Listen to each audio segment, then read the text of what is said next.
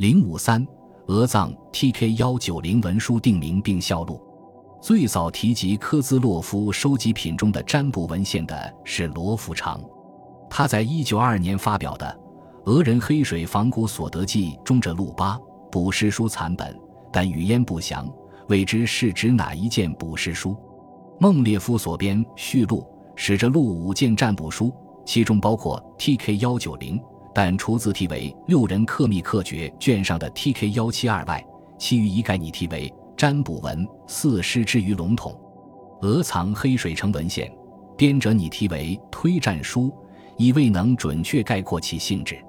观其内容，是分别以入宅、出行求财、五谷下种子、买卖为事类项，占验大阳日、大阴日、天地日、天父日、天母日、天王日各日的形势吉凶。若参照黄正健对敦煌占卜文献的分类意见。应归入十日一记。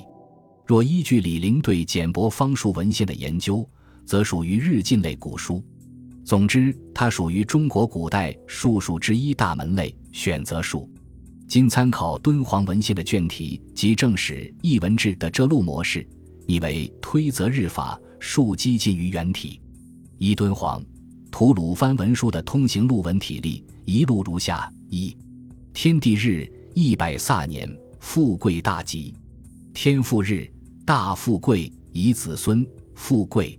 二天母日不出三年，岁大凶。天王日七十年，富贵一六处。三推入宅吉凶法。四大阳日入宅富贵，出宅大吉。大阴日入宅见病死，失财大凶。五天王日入宅不宜人口，凶。天父日入宅家口平安大吉，六天母日入宅有口舌失财病，天地日入宅宜家口平安九年吉，七推出行求财吉凶法八。大阳日道路开通所求皆吉，大阴日病不杀失财大凶，九天地日者外财入大吉，天父日。四路通，所求皆遂。十天母日遭横事，并失财凶。天王日半路病大凶。